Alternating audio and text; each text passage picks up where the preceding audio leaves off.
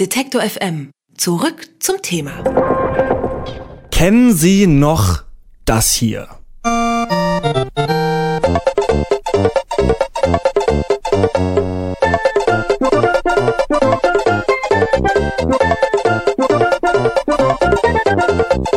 Oder das.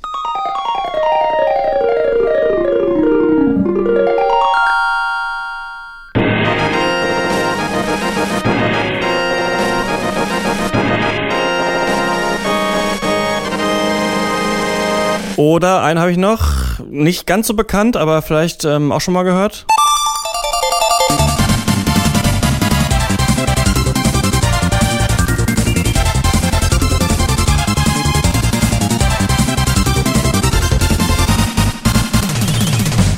Falls Ihnen das noch was sagt, dann wahrscheinlich, weil Sie auch früher sonntags mit dem Schlafanzug vor Ihrem Röhrenfernseher gesessen haben und Super Nintendo gespielt haben. Denn das Super Nintendo, das ist jetzt 25 Jahre alt geworden und zu diesem Geburtstag spendiert Nintendo, die das ja mal äh, erfunden haben, eine Neuauflage dieses Geräts. Ab heute gibt es das Super Nintendo Mini zu kaufen, zumindest theoretisch, denn äh, die Preise für die Konsole, die überschlagen sich schon. Im Einzelhandel ist es eigentlich gar nicht mehr zu haben. Warum das so ist, äh, das kann mir mein Kollege Merten Waage erklären, der ist jetzt bei mir im Studio. Hallo Merten. Hallo.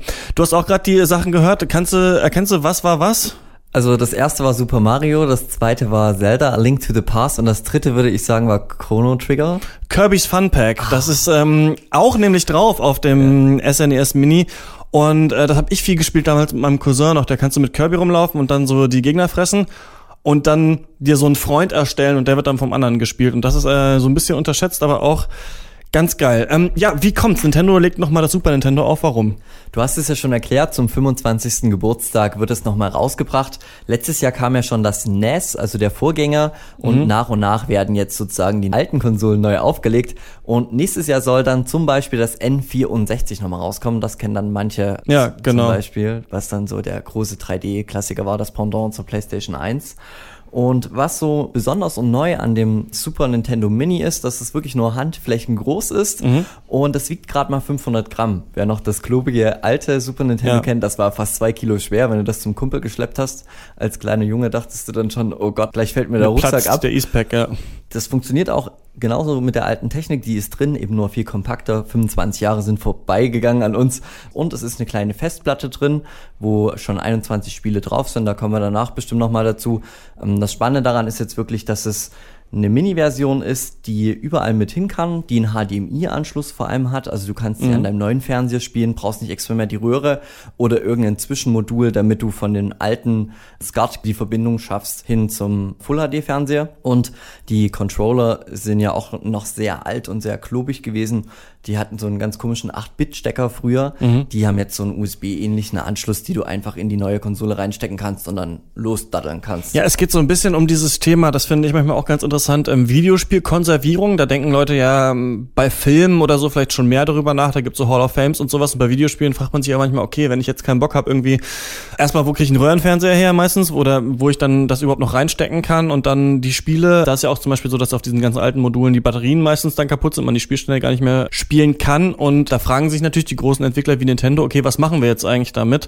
Und eben interessant, dass sie sagen, wir bringen nochmal dieses Gerät drauf auf so einer kleinen Box, aber dann eben nicht mit austauschbaren Modulen. Früher hattest du ja das Gerät und dann hast du dir für auch viel Geld, 140 Mark manchmal oder so, dann ein Spiel gekauft und reingesteckt und jetzt hast du die, eine begrenzte Anzahl von Spielen drauf. Ne? Aber es sind halt nicht, es sind viele Klassiker dabei, aber so ein paar, zum Beispiel bei mir war Terranigma damals so ein Rollenspiel irgendwie. Also die, die es kennen, sagen jetzt, oh, Terranigma, geil, und die anderen sagen, hä, was redet der Typ? Aber ähm, das ist nicht drauf zum Beispiel. Was hat es drauf geschafft? Sechs der zehn bekanntesten Spiele haben es soweit geschafft. Super Mario World sagt vielen was, Super Mario Kart, Donkey Kong, Donkey Kong 3 hat es zum Beispiel geschafft, Kirby mhm. hast du ja schon genannt, Zelda. Ähm, Star Fox ist drauf, was man kennt, was so die erste 3D-Grafik mit hatte. Und tatsächlich ein neues Spiel, um es mal noch mitzunennen. Star Fox 2 ist nie rausgekommen, hat es nie geschafft, fertig entwickelt zu werden. Ja. Und extra zu dem Release vom SNES haben sie es noch fertig geschrieben, fertig gemacht, damit man das dann spielen kann. Das ist tatsächlich super interessant, ne? Das ist so ein Spiel, das ist runtergefallen damals, als es dann die PlayStation und N64-Geräte und sowas gab. Hat Nintendo gedacht, okay, hm, das sieht ein bisschen mistig aus jetzt. Und jetzt, äh, irgendwie witzig, ne? 25 Jahre später kommen sie jetzt damit mit ihrem neuen Spiel, was vor 25 Jahren schon fast fertig war. Ähm, Aber was ich ja vorhin auch schon angesprochen habe, ist, irgendwie haben die das nicht geschafft, diese große Nachfrage vorher richtig zu kalkulieren. Es gibt zu wenig Geräte, oder? Ja, das war letztes Jahr beim NES genauso. Da hatten sie mit eineinhalb Millionen Geräten gerechnet. Zweieinhalb Millionen wollten dann die Spiele haben, beziehungsweise die Konsole haben. Und ich hätte gedacht, dass sie diese Kalkulationen mitbekommen und sagen, okay, Retro-Games und vor allem Retro-Konsolen sind groß im Rennen, wir mhm. müssen mehr produzieren. Weltweit sind es tatsächlich aber viel zu wenig, was man einfach nicht versteht. Der Einzelhandel wurde nicht beliefert zum Teil. Die großen äh, Ketten, die man kennt in Deutschland, Mediamarkt, Saturn etc. pp., die haben sich da aufgeregt, die haben nicht genügend bekommen, können ihre Vorbesteller nicht einmal bedienen. Mhm. Und online, was du vorhin schon nanntest, ist es halt so, dass viele, die die Konsole bekommen haben, die beliefert werden, haben die schon wieder online gestellt und so entstehen Preise. Eigentlich kostet es 100 Euro, du kannst es bis zu 500 Euro im Netz finden. Ne? Ja, ursprünglich und, waren so 60 angedacht eigentlich. Und 60 ne? waren angedacht, das NES. Letztes Jahr kam 60 Euro, jetzt sind wir ungefähr bei 100. Beziehungsweise, wenn du den Höchstpreis zahlen würdest, ich weiß nicht, wer dazu bereit ist, ich jedenfalls nicht, hm. 500 Euro ist für das System definitiv zu krass, auch wenn es wirklich so dieses Retro-Feeling von damals zurückbringt.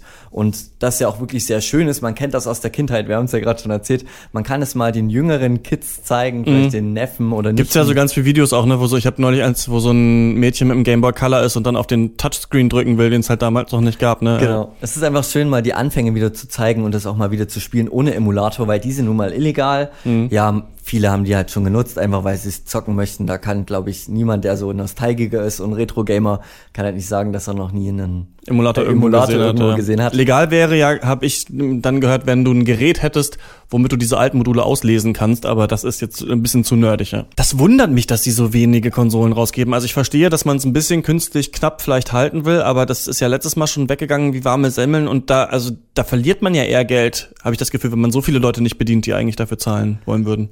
Äh, tatsächlich kriegen sie ein bisschen mehr Geld, weil die unverbindliche Preisempfehlung kann ansteigen, beziehungsweise ah, okay. kann gesteigert werden. Das ist so dieser Hauptgrund, der jetzt im Netz genannt wird. Wie es natürlich immer ist, Nintendo äußert sich nicht dazu. Die sagen, es hat Produktionsschwierigkeiten gegeben. In einem Jahr können sie nicht so viele produzieren. Aber dass das so künstlich verknappt wird, schraubt natürlich den Anspruch nach oben, dass es auch verkauft wird und dass mhm. sie nicht auf der Ware sitzen bleiben am Ende und sie vielleicht für einen Schleuderpreis von 30 Euro am Ende verkloppen müssen tatsächlich frage ich mich wirklich, warum sie das machen, weil die treuesten Fans, die das Gerät dann kaufen, die werden ja jetzt natürlich vergrault. Die ja. haben sich darauf gefreut, viele haben die vorbestellt und bekommen sie jetzt sogar am Release-Tag nicht, müssen wieder Wochen warten, beziehungsweise Monate. Aber letztes Jahr hat es ja auch funktioniert insgesamt. Ja, zweieinhalb Millionen verkaufte NAS Mini sprechen da mhm. für sich und sie können ja. sich halt leisten. Ja, mir tun die Leute leid, die dann irgendwie für ihre Kids da äh, für 300 Euro dann das Ding kaufen, aber man muss auch sagen, gut, die Leute müssen es auch nicht kaufen. Es ist auch, ähm, hat man auch schon mal alles gespielt, diese Spiele irgendwie, also es muss niemand für 500 Euro dann das neue Super Nintendo Mini kaufen. Könnte man aber, ab heute ist es im Handel, wenn man irgendwo wohnt, wo das noch nicht den Run gegeben hat und vielleicht ausverkauft ist. Mein Kollege Merken Waage hat schon gespielt, uns mir hier vorgestellt. Danke, Merken. Alle Beiträge, Reportagen und Interviews können Sie jederzeit nachhören im Netz auf detektor.fm.